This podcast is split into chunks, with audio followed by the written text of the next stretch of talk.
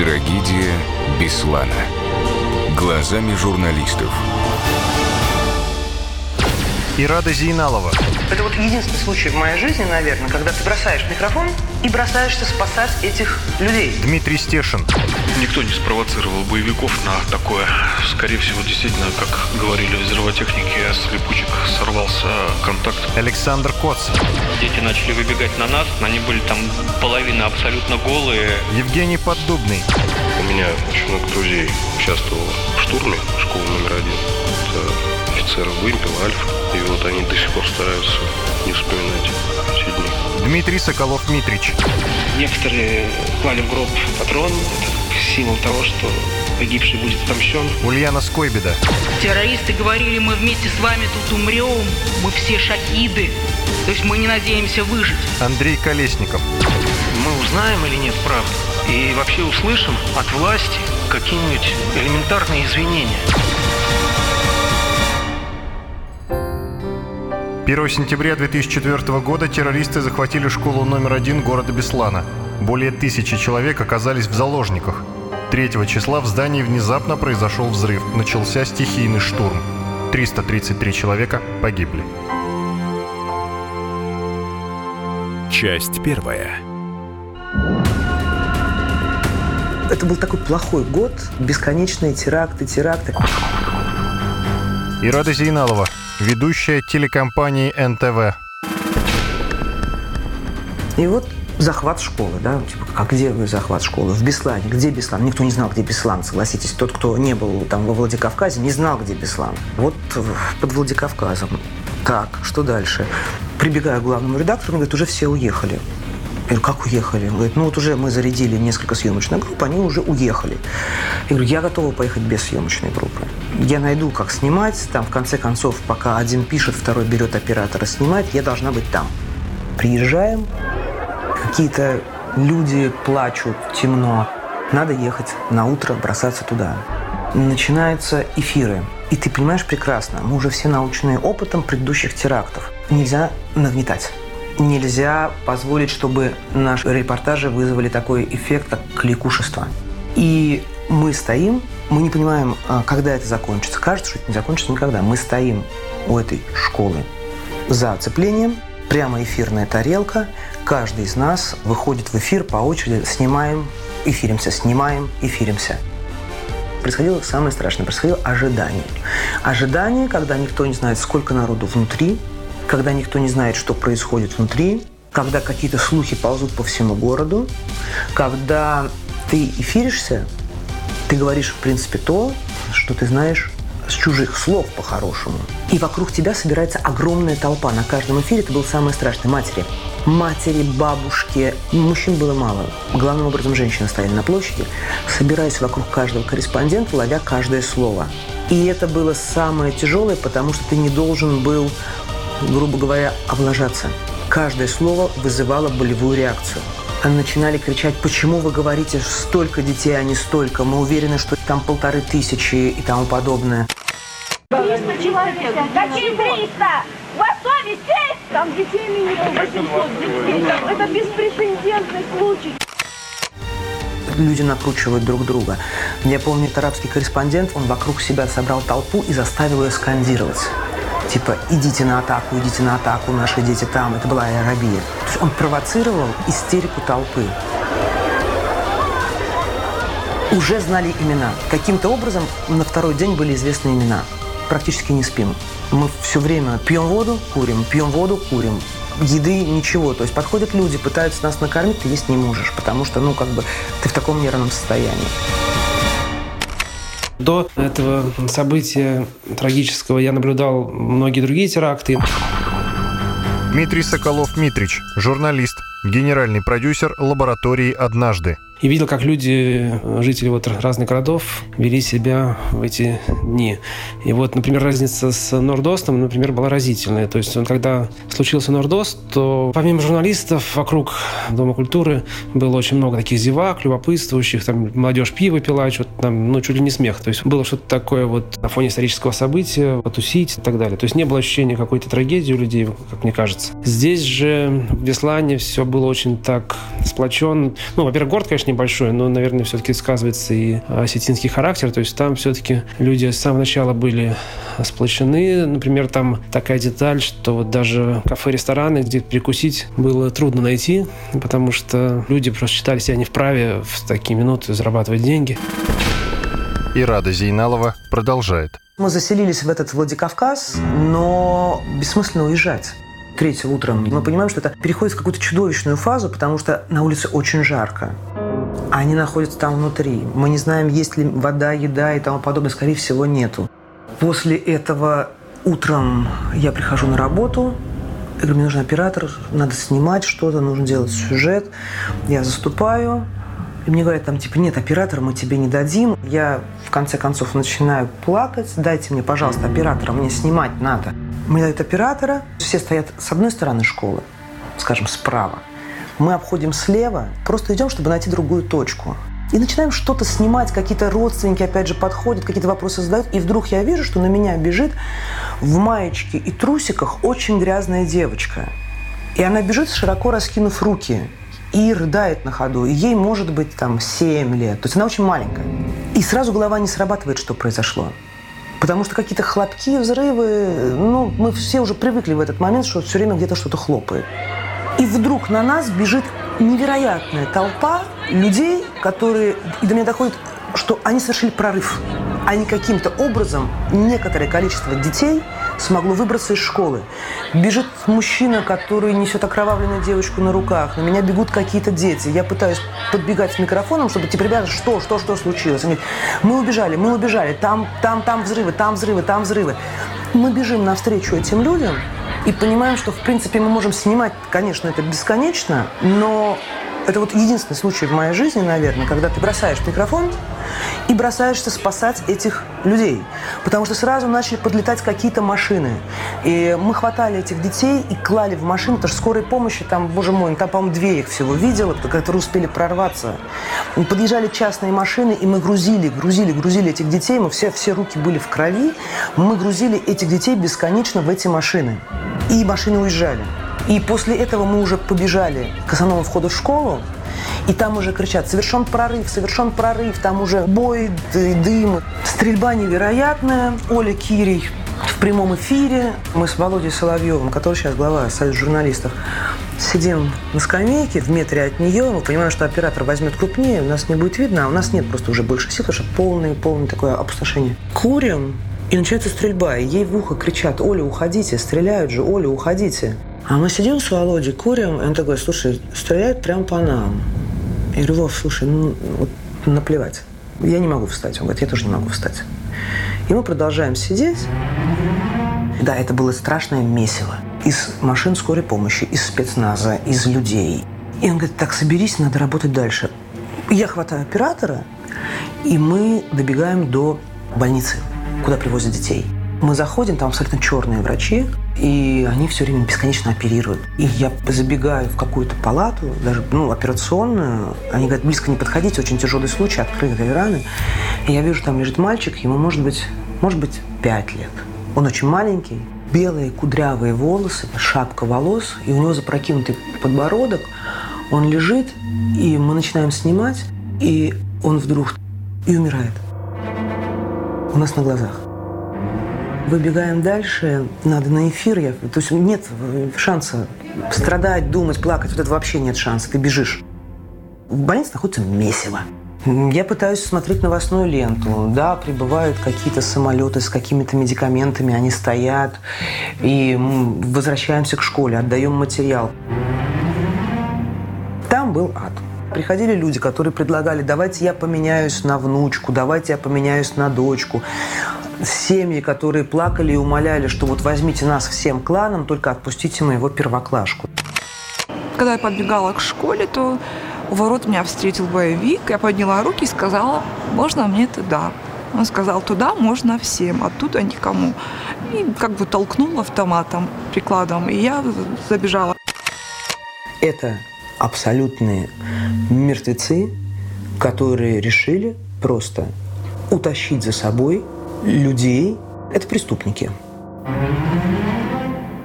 И все, что мы сгоняли в Москву, Потом каким-то была такая страшная неразбериха. Потом оказалось, что вот эти первые кадры, которые мы сняли, они куда-то потерялись. Очень странно. Была объявлена пресс-конференция, насколько я помню, руководства республики. И надо идти. И мы идем. А бокового зрения уже не было. Я перешагиваю с бордюра на дорогу, чтобы перейти дорогу, и меня сбивает газель. Она неслась. Я падаю, вылетаю из сандалий, вскакиваю через какое-то время, проверяю, думаю, зубы целы. Говорю, все, мы идем на пресс-конференцию. Они говорят, ты сумасшедшая? Я, вы не отмажетесь, мы должны идти на пресс-конференцию. Они говорят, ты видишь что-нибудь? Я понимаю, что я ничего не вижу, оказывается. То есть я не обратил на это внимания. Ну окей, тогда вы идете на пресс-конференцию, а я иду в больницу. Прихожу туда, на меня смотрят врачи и говорят, у вас серьезное сотрясение мозга, но, к сожалению, у нас нет ничего, мы можем, у нас есть зеленка и черно-смородиновое варенье. Все, что мы можем вам сейчас помочь. А где самолеты с медикаментами? Типа их еще не разгрузили. Он говорит, ну вы можете остаться в больнице. Я говорю, нет, у вас и так э, много горя, и здесь ваши койки нужны людям, которым они значительно более необходимы, чем мне. Продолжение через несколько минут. Трагедия Беслана. Глазами журналистов.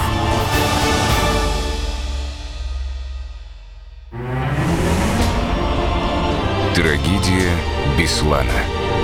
Глазами журналистов.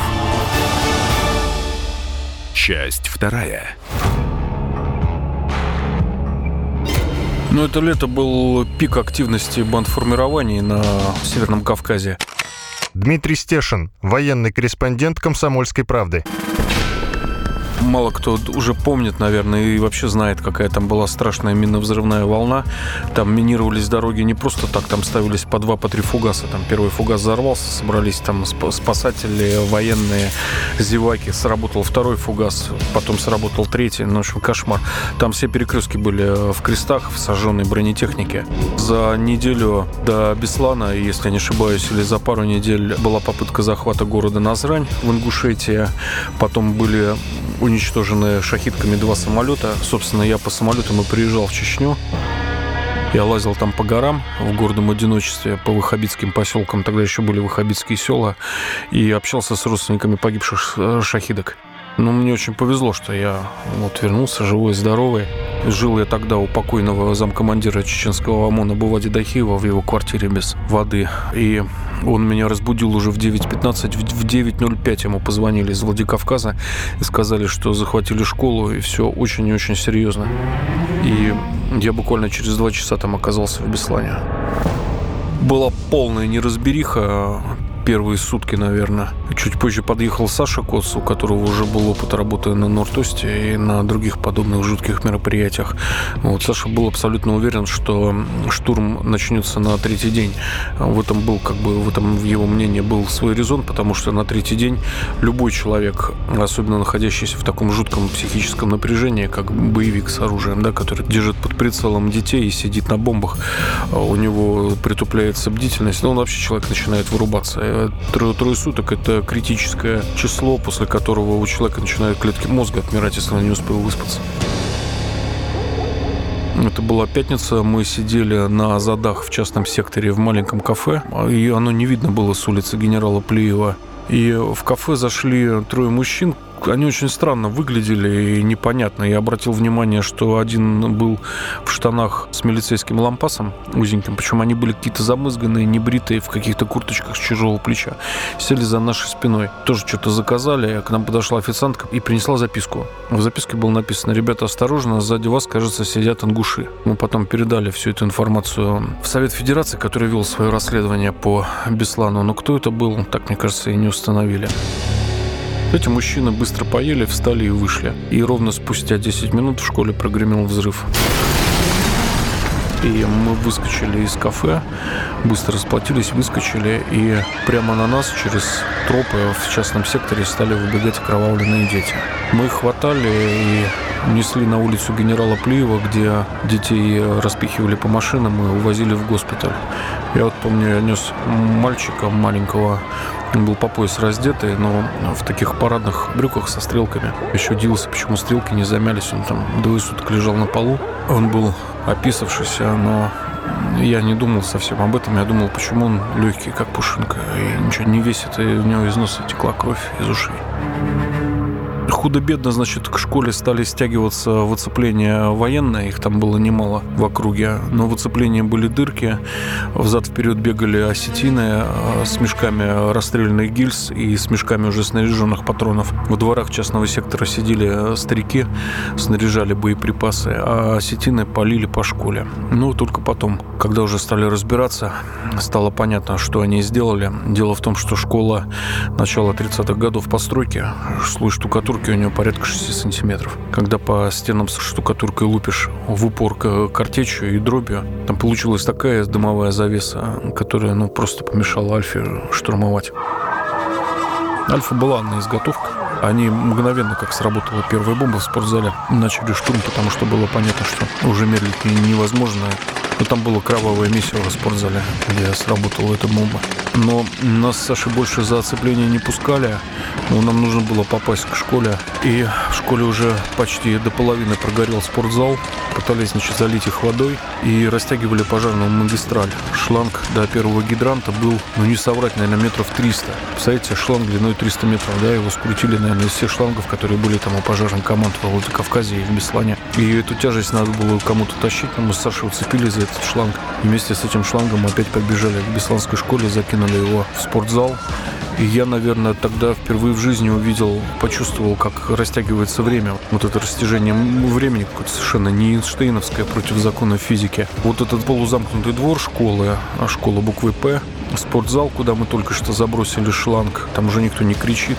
И в этот момент со второго этажа школы во двор кто-то выбрасывает гранату. Я вот не помню, это РГД была или Лимонка, потому что там еще отстреливались а, боевики с верхних этажей. И я не помню, за сколько секунд это уложилось. Я бросился от этой гранаты. Единственное место было тупиковый вход в школу, такой типа служебного. Я присел к этой двери, и тут из-под крыльца встал человек, спецназовец, полностью в тяжелом облачении, броник, шлем сфера со стеклом, и заорал мне матом. Смысл был в том, чтобы я от этой двери куда-то делся. Я мгновенно тоже среагировал, прыгнул с этого крыльца вниз, упал как-то спиной на спину убегающего осетина, успел извиниться перед ним, и он сказал, что ничего страшного. И в этот момент в дворе сработала граната, и сработал накладной заряд, который был заложен на эту дверь, под которой я пытался прятаться. И еще одна группа спецназа зашла в школу старца. Был полный бардак, невозможно было выставить полноценное оцепление вокруг школы. Это особенность региона. Родственники детей, которые оказались в этой школе, они благодаря особенностям, национальным особенностям своего характера, взрывной импульсивной психики, потом пожалели бы о содеянном, но я думаю, у них не задержалось бы начать воевать и с нашим оцеплением. Поэтому их э, предпочли сквозь оцепление пропустить. В саму школу осетины не лезли, но то, что я рассказывал, лупили по школе из дробовиков, подняв там совершенно натуральную дымзавесу из разбитой дробью картечью штукатурки. Это да. Возможно, по-другому было никак. И плюс еще, конечно, сработал положительный фактор. Вы помните, какая пропагандистская кампания началась после э, Беслана, да? Что только не рассказывали про спецназовцев, которые лупили по спортзалу из гранатометов. Ну, к счастью, к счастью, там было около тысячи местных жителей, которые, ну, в принципе, как один, сказали, что это все вранье, все было не так. А по школе действительно стреляли из танка. Когда уже все закончилось, всех зачистили, и в подвале под столовой школы сидел по последний боевик с пулеметом. Я, конечно, людей понимаю, уже никто не хотел туда лезть, его выковыривать практически со стопроцентной угрозой своего здоровья и жизни. Поэтому просто подкатили танк и долбанули туда в подвал болванкой. Не осколочно-фугасной болванкой. Мы видели, как бойцы спецназа бежали и броники застегивали на ходу. Кто-то бежал без них. В бронике вообще бегать тяжело, это я знаю. Скорее всего, да, кто-то оказался без средств защиты. Никто не ожидал. Это, ну, лишнее подтверждение, что нет никакой российской вины на штурме этой школы. Спецназ был не готов. Никто не спровоцировал боевиков на такое. Скорее всего, действительно, как говорили взрывотехники, с липучек сорвался контакт и привел в действие бомбу. Джары отклеились. Жара же страшная тогда стояла. Александр Коц, военный корреспондент «Комсомольской правды». мы это наблюдали, это не был подготовленный штурм. То есть, э, естественно, люди тренировались, они тренировались не, недалеко от этого места. Спецназ ФСБ тренировался на другом похожем здании, отрабатывал штурмы точно так же, как, к примеру, во время Нордоста спецназ отрабатывал штурм театрального центра на Дубровке в похожем здании центра Меридиан. Вот также и здесь спецназ тренировался, но когда раздались первые взрывы в зале, это были все-таки не спланированные, чтобы позже не говорили взрывы. Дмитрий Стешин продолжает совершенно бездарно построенная патрульно-постовая служба в республиках, которые находились на границе с воюющим регионом, я имею в виду Ингушетию и Северную Осетию, что никого не заинтересовал грузовик, набитый битком вооруженными людьми, там еще с какими-то левыми номерами. В итоге грузовик въехал в город. Осетины, кстати, отреагировали своеобразно. Они в вечер, когда уже школа была захвачена и стало понятно, что произошло, они пошли на блокпост, а, который стоит там на трассе на Владикавказ, он прямо возле Беслана. Ну и дали по шее всем сотрудникам милиции, я не знаю, чтобы помнили. Въезд в Ингушетию закрыли, но мы за 100 рублей совершенно спокойно туда проехали, отдав их гаишникам. Город был просто травмирован наглухо этой трагедией. Ну, я не до, наверное, этого, не после этого не видел, чтобы умер целый город. Евгений Поддубный, военный корреспондент телеканала «Россия». Вместе с ним и не только вся республика, но и, наверное, вся страна. Такое было страшное ощущение того, что тысячи сильных людей могут оказаться абсолютно беспомощны перед огромной трагедией. В тот момент было понятно, что... Ну, это было такое ощущение, что как будто родственники погибли у всех. То есть, ну, настолько не чужая беда была она такой своей. Не знаю, переживала ли Россия подобное когда-то еще, когда я еще не родился. Но, как мне кажется, Беслан, он оставил отметину на всех людях, которые живут в нашей стране, которые сохранили чувствительность минимальную. И это очень сильно Россию изменило. Дмитрий Стешин продолжает. Когда я туда приезжал через год, все то же самое. Ничего не забылось, не прошло, все так же болит. И, в общем, я и сам стараюсь, сколько лет прошло, про Беслан не вспоминать лишний раз.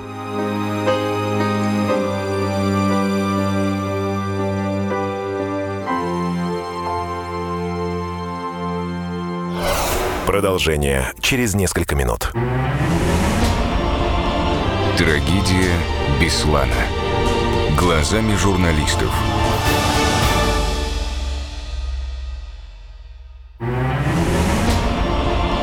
Трагедия Беслана. Глазами журналистов. Часть третья. Ты чувствуешь себя чудовищно виноватым за то, что ты остался жив, а их дети погибли. Они сами, родители, чувствовали себя бесконечно виноватыми за то, что они живы. Андрей Колесников, специальный корреспондент газеты «Коммерсант», главный редактор журнала «Русский пионер». Третьего утром, в конце концов, взяли билет на вечер на самолет. И 3 сентября, как известно, состоялся штурм.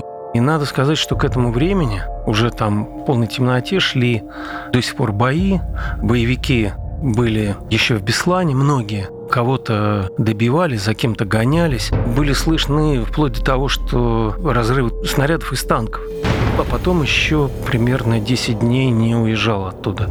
И даже не понимал, честно говоря, как я могу уехать. У меня было такое ощущение, что все это ни в коем случае нельзя бросить. Я только писал эти репортажи каждый день, огромные. И каждый день это был центр первой полосы в «Коммерсанте». Там были люди, которые уцелели после штурма.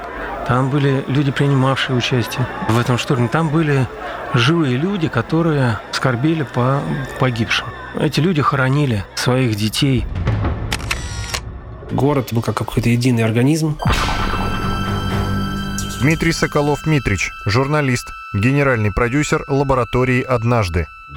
По осетинским обычаям, когда умирает человек, открываются ворота, гроб э, выставляется перед домом в сторону улицы. И любой родственник, друг, просто житель города может прийти, выразить соболезнования, попытаться утешить родных и близких, которые около этого гроба сидят. И, но в этот день просто там у каждых третьих ворот стояли эти гробы, и люди просто вот друг к другу ходили, как ну, у всех были трагедии, потому что даже если непосредственно в твоей семье это не случилось, там очень много родственников друг другу. Когда пришли на кладбище, буквально еще даже не успели вырыть все могилы, то есть это на одном конце кладбища уже как бы хранили, а там дальше на другом рыли там могилы экскаватором просто потому, что столько рук не хватало. Но когда некоторые клали в гроб патрон, это как бы такое, как символ того, что погибший будет отомщен. На вопрос журналистов, будете ли вы мстить, все, значит, так говорили, нет, конечно, не будем. Мстили ли они потом или нет, но вот пока мне такое обещание давали. Четвертое число, наверное, было такое самое страшное, потому что,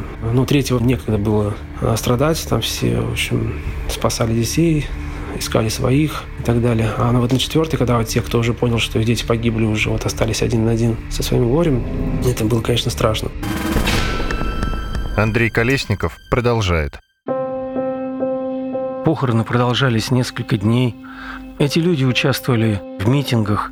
Они хотели и требовали отставки Александра Засохова, тогдашнего главы Северной Осетии, и он обещал ему идти в отставку. И не ушел.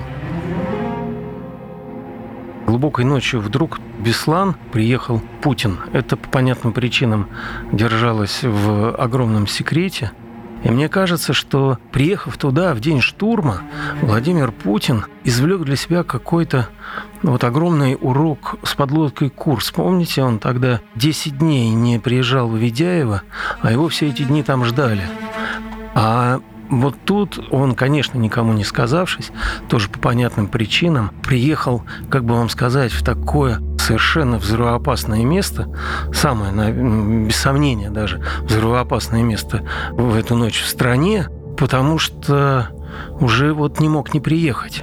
Это было важно. Это первое, о чем я тогда подумал. Надо же, приехал, а ведь он тогда говорил Ведяева, что не хотел просто мешать своим присутствием, потому что это дезорганизовало бы как-то работу, все занимались бы только тем, что как раз организовывали ему э, условия для работы и для безопасности. Но мне еще тогда это, в общем, как-то показалось немного странным, вот такая логика. Но я думаю, что и самому Путину такая логика была странной, и он сделал в Беслане точно то, что должен был сделать. То есть приехал этой же ночью, в то время, когда там шел штурм. И он ходил в больницы. Они очень долго заседали в штабе. И он, как э, верховный главнокомандующий, естественно, я считаю, просто обязан был принимать в этом участие. Ну, видимо, и он так считал. Сегодня вся Россия переживает за вас, скорбит вместе с вами, благодарит вас и молится за вас. Еще в Москве я сделал некоторые распоряжения по поводу дальнейших наших действий по выявлению всех лиц, причастных к этому террористическому акту. Дал указание блокировать город, закрыть государственную границу. Это совсем другой резонанс. Тысяча детей там или триста детей. 350 не может быть. Мы лучше знаем. У нас только с улицы их 100 человек. 300 детей. Эти люди, они все как и тогда вот Ведяева в случае с подлодкой Курск ждали какой-то определенности, а определенности никакой не было. Никто им не мог ничего толком сказать ни о количестве погибших, да вообще ни о чем. Люди что-то говорили, брали свои слова обратно. Засохов, который на одном митинге пообещал уйти, на другом на следующий день пообещал остаться. Эти люди все, по-моему, больше о себе беспокоились, чем о них. Засохова давайте нам, Засохова! За всю ночь давайте ни разу не прийти к людям, потому что он боится людям в глаза посмотреть.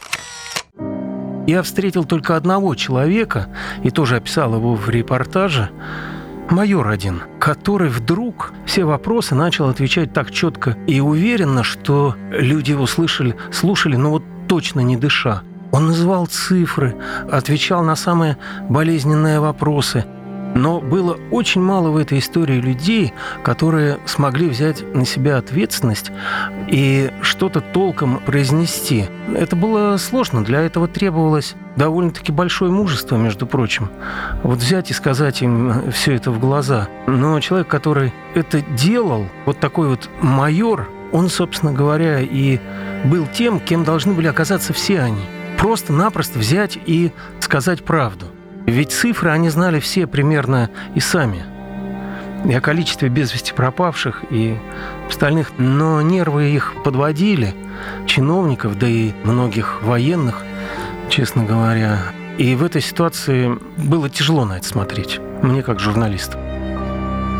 Самое тяжелое в этой истории – это, без сомнения, количество жертв. Я все-таки до сих пор думаю, что их можно было избежать в таком количестве – но, понимаете, с другой стороны, я ж там не был, когда все это происходило, когда был штурм. Но это не может меня примирить с мыслью, что все могло бы быть иначе. Эта жуткая жертва, которая была принесена в Беслане, просто поставила крест на бандитском подполье на Северном Кавказе. Дмитрий Стешин, военный корреспондент «Комсомольской правды». Потому что все мы знаем, что партизанское движение любое невозможно без поддержки и сочувствия местного населения, начиная от снабжения, кончая мерами безопасности, предупреждением об каких-то облавах. После того, что случилось в Беслане, поддержка в народе просто обнулилась, потому что с этими людьми уже никто не захотел связываться, и война на Северном Кавказе после вот этой жертвы бесланской пошла на спад. Андрей Колесников продолжает. Проблема для власти во многом э, психологическая. И я помню, что уже через какое-то время после случившегося, но это был еще сентябрь, мы были на каком-то мероприятии уже в Сочи и э, на таком пароходике поплыли с Владимиром Путиным, вот ты журналист Кремлевского пула, э, если не ошибаюсь, в Новороссийск. И вот когда мы поплыли, появилась возможность поговорить с президентом. И, знаете, я слушал-слушал другие вопросы, но у меня только один был. Вот примерно вот этот вопрос. Мы узнаем или нет правду? И вообще услышим от власти какие-нибудь элементарные извинения. Кто-то извинится за случившееся, кто-то, вообще говоря, покается. И я несколько раз спросил об этом Владимира Путина. Он не уходил от ответа, но рассказывал, рассказывал, рассказывал про то, как им будут помогать, про льготы этим людям. Я опять задавал этот вопрос. Но окончательно я так для себя и не понял, произойдет что-то такое или нет. Но через два дня мне сказали, что президент улетает в Москву срочно. И даже я смог полететь одним бортом с ним. Полетел он только для того, чтобы встретиться с матерями Беслана в Москве. И вот он извинился перед ними, да. Я не думаю, что э, мои тогда вопросы повлияли на это. Я думаю, что любой здравомыслящий человек не мог об этом не думать и не мог не чувствовать себя виноватым. Я вот, когда разговаривал там все эти дни со всеми этими людьми, постоянно чувствовал себя чудовищно виноватым. Да, конечно, они бы лучше все умерли, чем их дети. Они бы отдали свои жизни по много раз, сколько вообще можно было. И я, когда услышал вот эти извинения, это были извинения, меня это как-то примирило. Потому что было столько митингов. Каждый день в Беслане происходили митинги у здания правительства во Владикавказе, в других местах. Выходили чиновники, ну, хоть бы один попросил прощения. Продолжение через несколько минут. Трагедия Беслана. Глазами журналистов.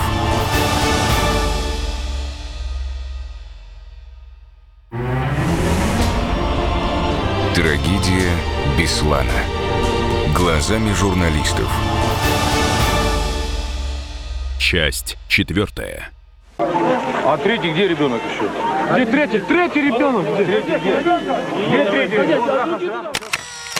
Один немолодой человек рассказал мне про ребенка, которого он вынес, посадил в машину и побежал за другими, а когда вернулся, его там не было. Андрей Колесников, специальный корреспондент газеты «Коммерсант», главный редактор журнала «Русский пионер». Он, конечно, назвал свою фамилию, а, фамилию, имя ребенка. Но знаете что? Нет у меня такой стопроцентной уверенности, что человек в том состоянии, в каком он мне все это рассказывал, мог совершенно твердо отвечать за свои слова. Мало кому удавалось вот в эти часы, в эти дни сохранять рассудочность в таком вот в, в, полном виде. Люди были в таком состоянии, что кому-то могло что-то и показаться. Кто-то что-то мог вообразить себе и потом быть твердо уверенным, что вот именно это все так и было. И да, я написал про это, есть фамилия, имя, но у меня нет стопроцентной уверенности, что все именно так и было. И именно так я об этом и написал. Какое-то бешеное количество слухов. Ирада Зейналова, ведущая телекомпании НТВ. Вот машина погрузила раненого ребенка, увезла его куда-то там в неизвестном направлении, найти не могут. Вот я вам честно скажу, я не видела таких машин, которые бы уезжали в неизвестном направлении.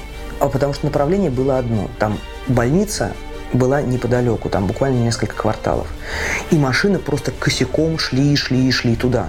Мы потом даже отсматривали съемку. На этой съемке видно, я помогаю грузить, а оператор продолжает снимать, потому что ну, как бы он обязан снимать все.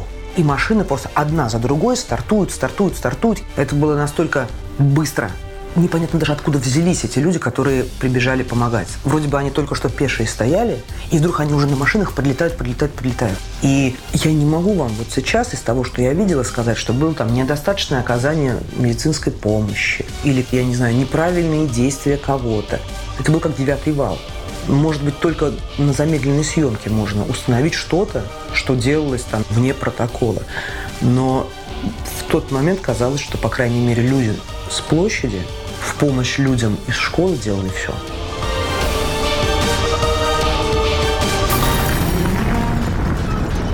Исчезнувшие люди. Ульяна Скойбеда, специальный корреспондент газеты «Комсомольская правда». Там 333 погибших, и в первые дни месяца 260 человек считались пропавшими без вести. Их видели живыми, родственники с ними говорили, их клали на носилки – и потом мама и папа их не находили, их в больницах не было.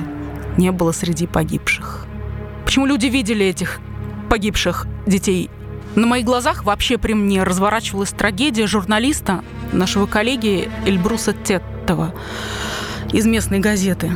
У него пропал сын Тимур, пятиклассник, и четыре ребенка, одноклассника, его видели друга Виталия он выталкивал из школы. Виталий говорит, что он меня тащил, говорил «беги, беги». Виталий остался жив, Тимурчика нет. Бедный Эльбрус, он объехал все морги, больницы. Экстрасенсы говорили, ребенок жив и сидит в казенном помещении в районе аэропорта. Эльбрус объехал сначала все казенные помещения возле аэропорта, потом вообще все казенные помещения в городе. И вот он сидит и кричит мне, почему следствие не допрашивает моих свидетелей? Только на том основании, что они несовершеннолетние? В этот момент открывается дверь, входит вся редакция, говорит, Эльбрус, у нас для тебя страшная новость. Он говорит, опознали? И это было массовое явление. Там в один день пришло 10 ДНК 10 людям, в другой день 20 ДНК всех, кого Сначала видели, всех опознали. И я была при том, как этим людям приходили ДНК о том, что их родственники погибли. Ростов ученые установили. Объясняется это, конечно, галлюцинациями. Может, детишки, они, которые три дня сидели обезвоженные под дулами автоматов, они были невменяемые, Свидетели говорят, они уже вставали, бродили по проводам, боевики, чтобы их в себя привести, начинали лупить в потолок из автоматов. Доказательный случай с Сабиной Мамаевой, из-за которой все это произошло, который отец положил в машину, и родственники видели по телевизору. Мы решили проверить досконально. Мы достали в Москве на ОРТ, спасибо коллегам, кассету ту самую, и посмотрели вместе с родными. Там на пленке суетится отец, несут носилки, а девочке виден кусок ноги. Вообще непонятно, кто это. Мы пошли к водителю машины, в которой положили. Там номер в кадре. Он говорит, очень неудобно перед Костей, отец Константин. Но это была не она. Я знаю Сабину, она худенькая, а эта девочка была полная. Она говорила, что она из Кисловодска, и она дико меня боялась. Вот из такого ссора вырос слух на всю республику. Спустя вот 100 дней я еще раз приехал в Беслан, делал репортаж про Беслан спустя 100 дней. Дмитрий Соколов-Митрич, журналист, генеральный продюсер лаборатории «Однажды». И это было, конечно, несколько иное зрелище. К тому моменту туда стали стекаться стервятники всех мастей, начиная от политических, которые начали уже спекулировать, начали работать с матерями, начали натаскивать их вот на такой как бы негатив, манипулировать. Там появилось много религиозных сектантов, в том числе вот я, собственно, тогда первый обнаружил там последователей секты Григория Гробового, которые э, за 39 тысяч предлагали матерям и ну, родственникам погибших их воскресить их детей. Там уже начались какие-то распри между родственниками погибших. Причем в наибольшей степени вот поддавались всяким таким провокациям те родственники, которые не были со своими детьми, ну, по, по чистой случайности, да, Потому что те, кто были, у них, для них все было понятно, очевидно, и ими было сложно манипулировать. А вот те, у которых дети остались там одни, ну, у них было просто очень сильное чувство вины, на котором, в общем-то, легко можно спекулировать и манипулировать им, этим человеком в таком состоянии, да, потому что ему, ну, это психологическая потребность как-то в своих глазах оправдаться, вот снять это чувство вины, но готов, в таком состоянии человек готов цепляться за какие-то любые самые безумные предположения, чтобы на кого-то вот э, переложить это самое чувство вины. Боевиками, захватившими школу номер один в Беслане, руководил Руслан Хучбаров по прозвищу «Полковник». Он был убит во время штурма. Ответственность за теракт взял на себя Шамиль Басаев. Целью нашей операции в Беслане было остановить войну, остановить геноцид чеченского народа и вывести российские оккупационные войска. В июле 2006 года в ФСБ сообщили, что Шамиль Басаев был ликвидирован в районе села Икажва Назрановского района Ингушетии. Единственного террориста, которого взяли живым, зовут Нурпаша Кулаев. Он 80-го года рождения, сейчас ему 39 лет. Он до конца жизни проведет в тюрьме. Пожизненное это пожизненное заключение. Я знаю, всю жизнь должен находить в тюрьме, ну, пока живой. Знаете, потом я читал очень много со ссылкой на там самые гуманистические какие-то либеральные взгляды. Ирада Зейналова, ведущая телекомпании НТВ. Помните, что вот после Буденовска писал «История нас рассудит», ну, Шамиль Басаев своим нападением на роддом прекратил чеченскую войну, он большой молодец, то, что он, конечно, сотворил нехорошо, там трали-вали, но зато прекращены страдания чеченского народа. Это неправда. Вот это неправда. Такие же разговоры ходили после Беслана. Это неправда. Да я даже не знаю ради чего. Вот ради нет такой идеи, которая заставит такое сделать. Это преступники, у которым нет места в живых. Ко мне периодически приходят студенты там с журфака.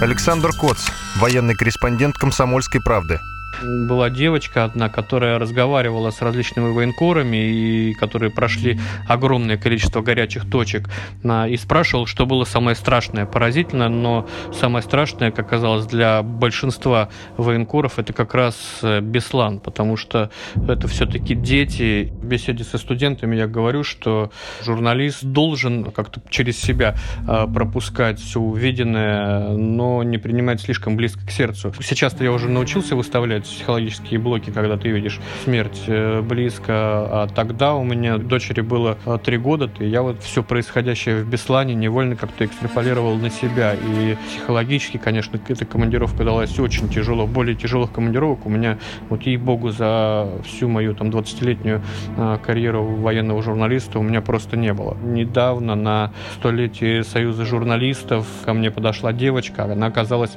бывшей заложницей в школе Беслане, и от имени спасенных детей э, подарила мне там какую-то самодельную медаль, подарила э, книжку, э, которая заглавлена «Спасателем от спасенных», ну и вообще говорила теплые слова. Эта девушка, глядя на нас, журналистов, она тогда была еще совсем маленькой э, в заложниках, а сейчас она сама себя уже пробует в журналистике, поступила на журфак э, и уже работает в какой-то местной газете. Это, наверное, вот очень трогательно, когда э, ты понимаешь, что вот эти спасенные жизни, они не сломались душевно, э, духовно и человечески состоялись и начинают свои первые шаги во взрослой профессии.